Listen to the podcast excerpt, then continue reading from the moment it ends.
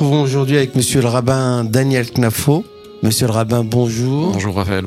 Monsieur le rabbin, nous allons parler de la fête de Pessah, Pâques, les Pâques juives. Alors, Pessah est une fête très, très importante dans la religion juive.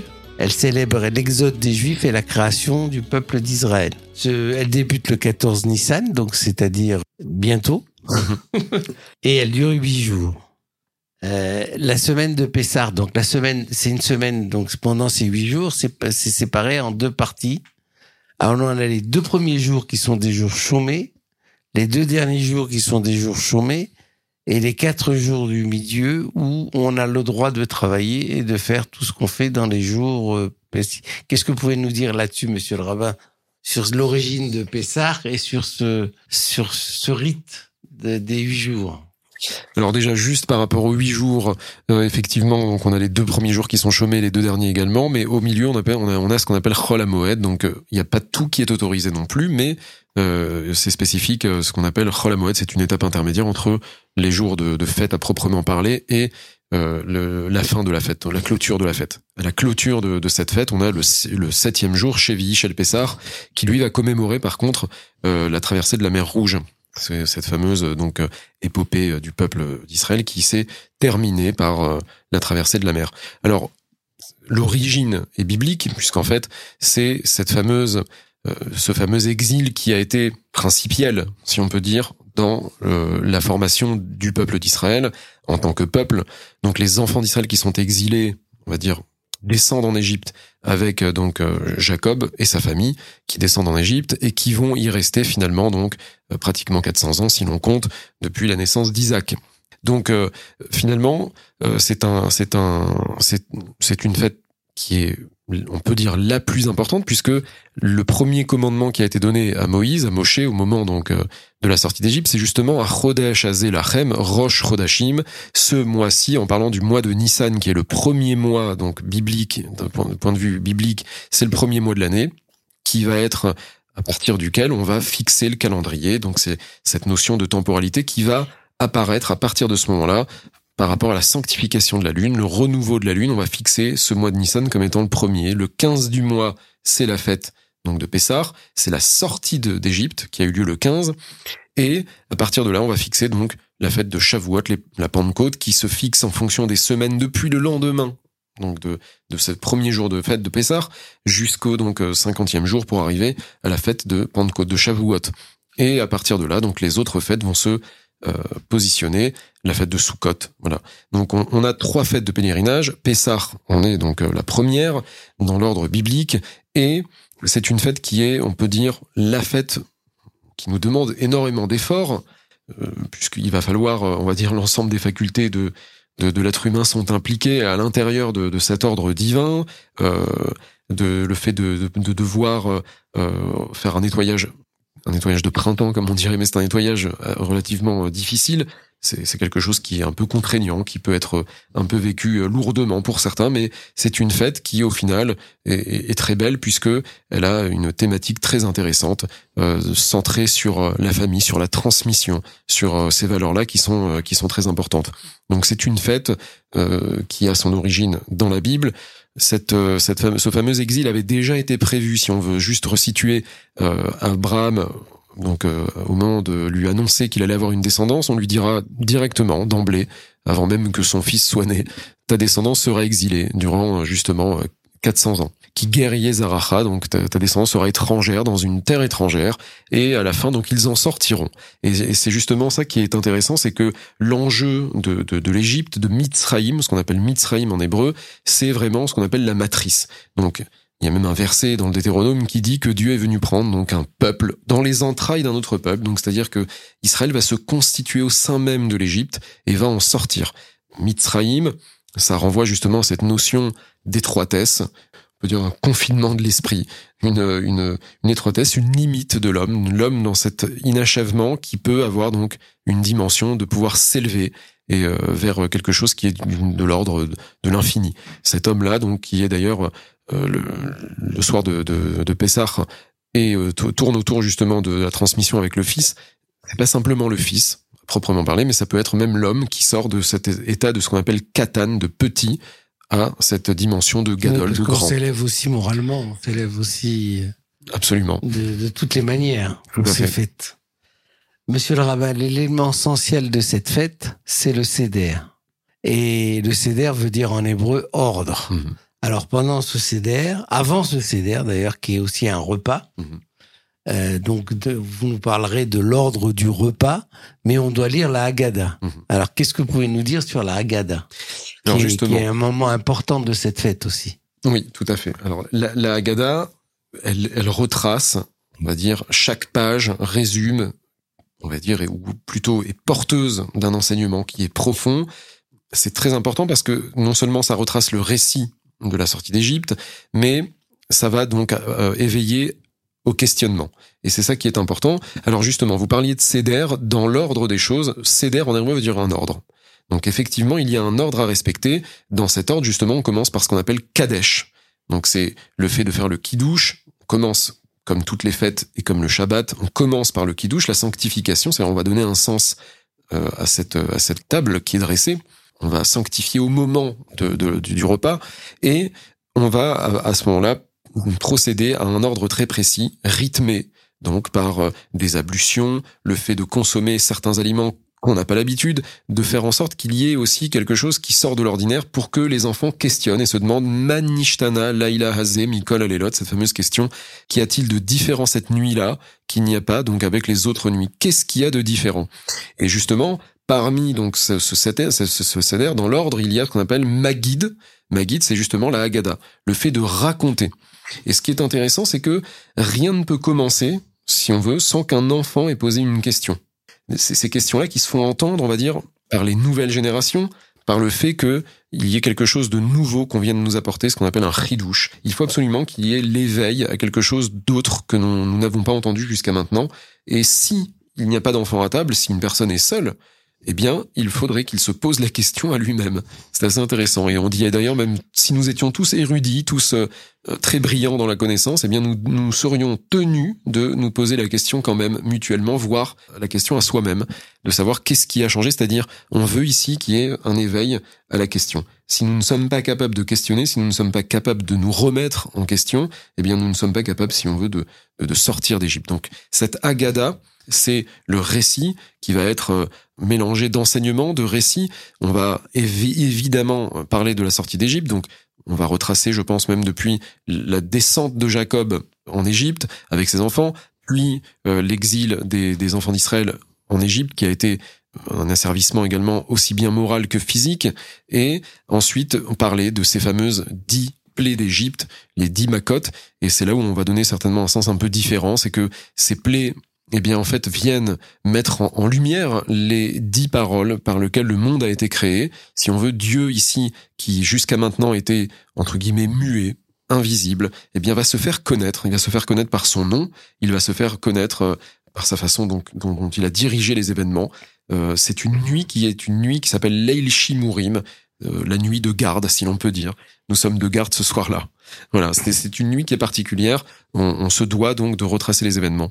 Donc on, va aborder cette question justement des, des, dix plaies. Et justement, euh, pour énoncer euh, le lien avec ces dix paroles créatrices, la première parole créatrice, c'est Bereshit. Bereshit qui veut dire le commencement, mais qui veut dire ce qui est premier, ce qui a été mis premier. Donc il va y avoir cette fameuse plaie des premiers-nés. Nous avons euh, ici mis en valeur ce qui va être premier, considéré comme étant l'origine des choses, vers plutôt cette volonté d'élaborer un projet d'existence qui a une finalité. Et ça, c'est ce que Dieu a mis en évidence avec cette plaie. Et puis, bien sûr, la plaie de l'obscurité qui, qui précède et qui est en rapport avec justement la deuxième parole créatrice quand Dieu dit que la lumière soit et la lumière fut. Voilà. Donc, il y a vraiment ce, cette, dans le désordre, euh, les dix plaies font lumière justement sur ces dix paroles créatrices. Chers amis auditeurs, nous nous retrouvons après cette courte pause musicale. Restez sur les ondes de Radio Aviva. Aviva!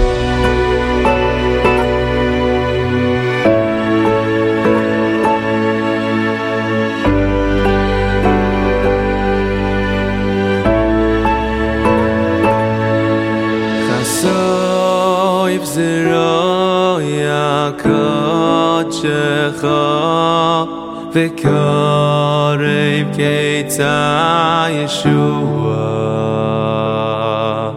נקוים נקמס דם עבודך מיומר שוע חסויף זרויה קודשך וקורב קיצה ישוע נקוים נקמס דם עבודך מיומר שעה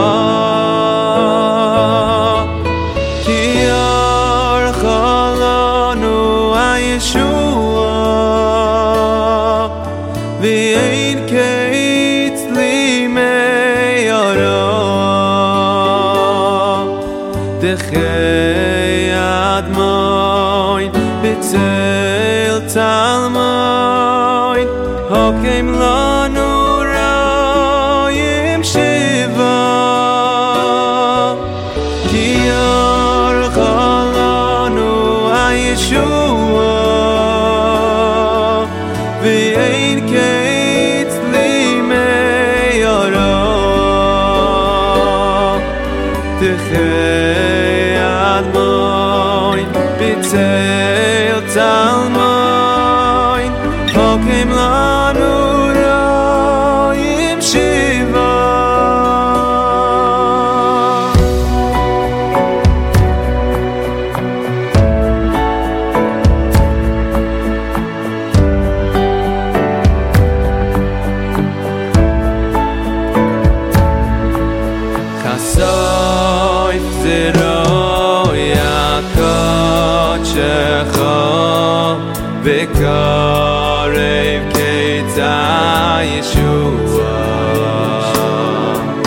ניק אויב ניק מאס דעם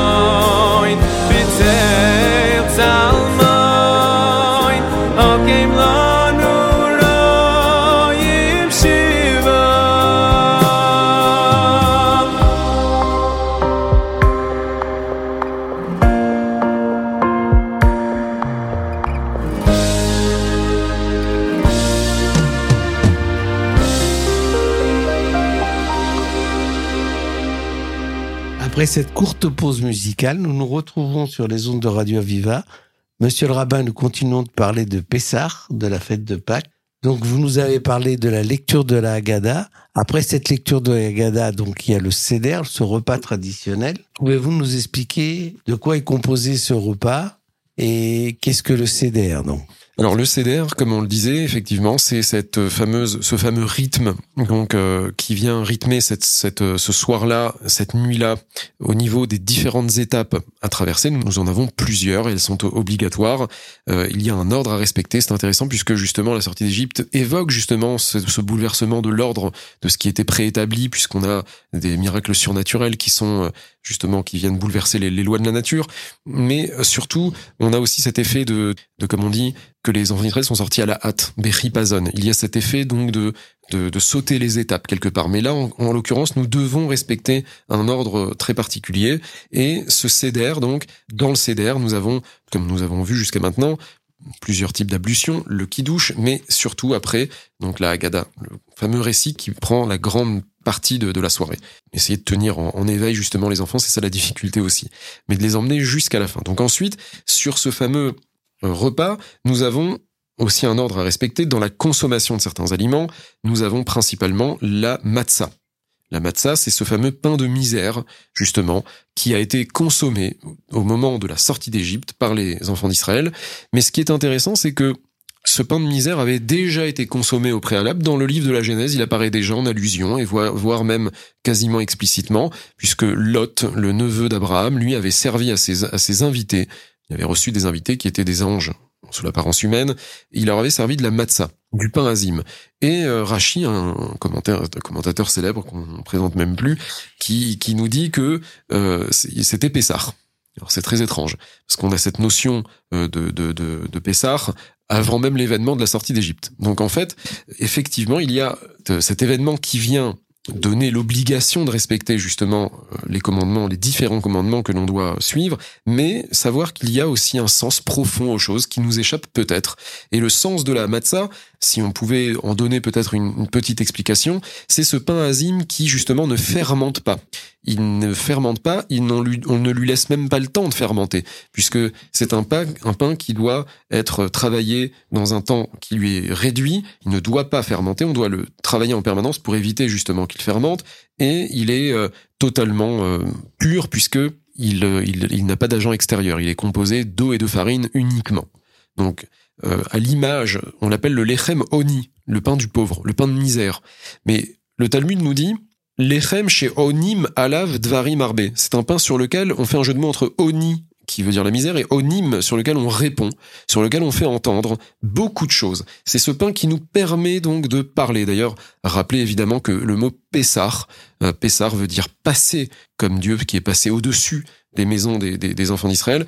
Mais Pessar veut dire on a un jeu de mots P, Sar, la bouche. En hébreu, P, c'est la bouche, Sar qui raconte. Donc il y a des choses à raconter à partir de, de ce pain.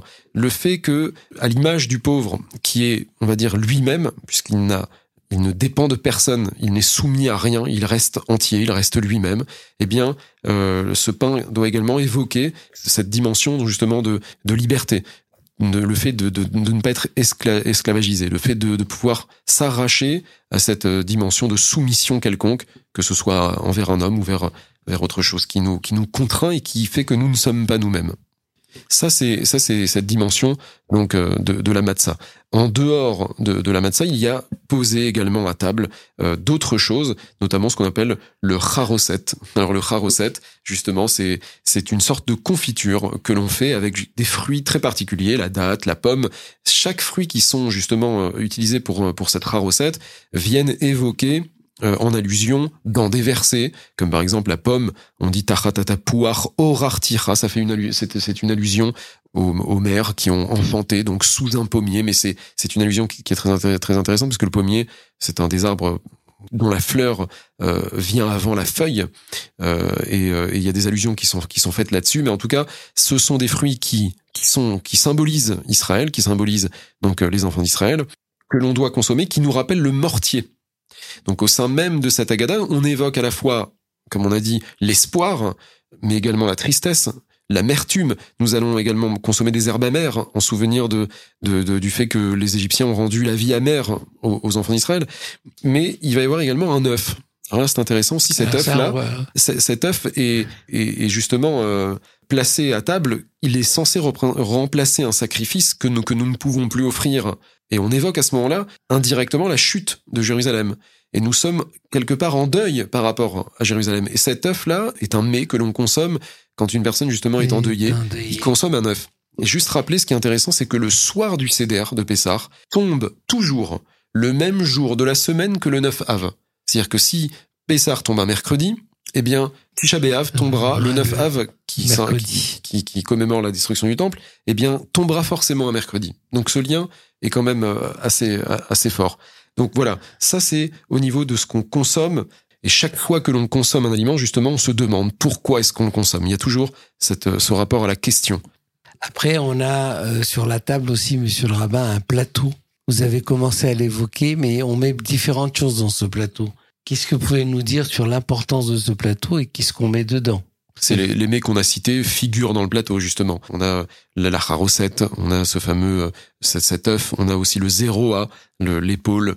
En général, on prend une épaule d'agneau, l'agneau qui symbolise également la, la fragilité. L'agneau est un, est un animal fragile, à l'image de, de, cet esclave qui, qui était fragile. Euh, on a justement ces, ces matzot, les trois pains azim. On en a trois, deux comme chaque fête et chaque Shabbat où on a, on a le devoir d'avoir deux pains euh, différents, plus un qui est euh, cette matzah supplémentaire, qui est cette obligation ce soir-là de consommer de la matzah. Les, jours, les autres jours de la fête, nous n'avons pas l'obligation de consommer de la matzah, mais nous avons par contre l'interdiction de consommer du chametz. Rappelons simplement que le chametz, c'est ce qu'on appelle le levain. C'est très particulier. Hein. C'est, c'est une fête où il faut éliminer le, le de sa consommation. C'est euh, d'ailleurs, euh, je crois, la seule denrée alimentaire que nous n'avons pas le droit non seulement de posséder, de consommer et d'en tirer profit.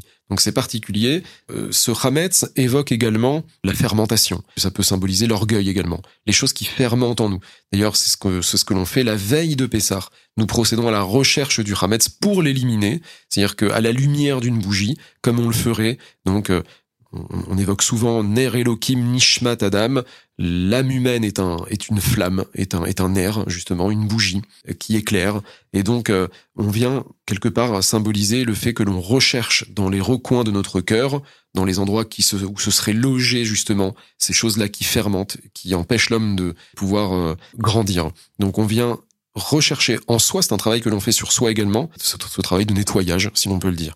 Donc, dans cette, ce CDR-là est posé donc tous les éléments qu'on a cités, et puis une fois qu'on les a consommés, bien sûr, on passe au repas. Mais le principal, ça va être la suite, c'est ce fameux Hallel, ces fameux louanges que l'on fait Après le repas. après le repas, plus Après bien le sûr repas. le Birkat Amazon, bien sûr les actions de grâce après le repas. Monsieur le rabbin, vous avez parlé tout à l'heure d'enfants. Donc on ne peut parler que de transmission de cette fête qui est célébrée depuis des millénaires. Qu'est-ce que vous pouvez nous dire sur cette transmission et, l'importance de cette transmission? Eh bien oui, euh, le, le, le soir de, de- du Seder, c'est le soir le plus important de, de, la famille juive, si l'on peut dire, puisque il y a la thématique autour de l'enfant. Il faut, comme on a dit, il faut éveiller cet enfant, il faut qu'il puisse trouver sa place à table. Il y a quatre types d'enfants, comme on l'a dit euh, rapidement tout à l'heure, c'est le chacham, l'intelligent, le rachat, qui est opposé au chacham, bizarrement. Alors on aurait pu opposer le mécréant euh, au tzaddik, à celui qui est juste, et pourtant non. On oppose celui qui est chacham avec celui donc celui qui sait questionner, celui qui qui est pertinent et celui qui est rachat, c'est-à-dire qui qui ne se sent pas concerné. Et on a également le tam, celui qui est simplé. À lui, il faut dire at petarlo, un langage féminin, c'est intéressant, comme si euh, bah, Pardon, c'est le Sheino Yodé Alishol, sur, sur qui il est dit. At Petarlo. Le tam, c'est, c'est, c'est Bechozekiad. Donc c'est, le, le tam, c'est, le simplé pas- qui va nous dire mazot. Quel est ceci, sans savoir vraiment euh, pertinemment de, de quoi Et il s'agit. après, il y a celui qui ne sait pas Voilà. poser de Et celui qui questions. ne sait pas poser de questions, à qui il faut euh, donner la possibilité de le faire, en peut-être lui donnant un peu plus de sensibilité aux choses. Voilà, c'est le côté féminin qui lui manque peut-être. En tout cas, euh, voilà, nous avons cette thématique autour de l'enfant, et c'est intéressant, c'est important aussi. On dit bayamahu. Tu raconteras à ton enfant. Ce soir, nous avons également un devoir quotidien. Veshinantam levanera. Tu enseigneras euh, les, les, les paroles de Torah, de sagesse à tes enfants, et également Veigatta levincha bayamahu. Ce soir, ce soir-là, tu as l'obligation de raconter Agada Veigatta. Donc on a l'obligation de raconter la sortie d'Égypte, et plus on passe de temps à raconter, plus on est méritant. C'est ce qu'on nous dit. Que la marbé les sapers un Meshubar. Voilà l'image de ces euh, de ces sages qui étaient accoudés ensemble à Bnebrak. On commence d'ailleurs le récit de ainsi avec euh, Rabbi Akiva, Rabbi Tarfon, qui étaient accoudés. Et puis euh, les élèves étaient venus leur dire Igi Azman, Kriyat Shema Shel Shacharit, est venu l'heure de réciter le schéma du matin, comme si justement il y avait ce passage. Donc quoi, la nuit de- avait passé toute la, ils avaient passé toute la nuit. Absolument, ils ont passé toute la nuit à raconter, mais surtout pour nous indiquer comme si cette nuit-là avait déjà en, en elle un espoir de, de jour. Elle était déjà en pleine lumière et on vient nous, nous, nous, nous faire raconter justement que celui qui s'imprègne de ce moment-là pourra mériter euh, la délivrance. Merci, monsieur le rabbin, pour toutes ces précisions sur la fête de Pessah. Chers amis auditeurs, nous nous retrouverons la semaine prochaine, donc vendredi prochain, monsieur le rabbin, pour une nouvelle émission. Chers auditeurs, merci et bon week-end.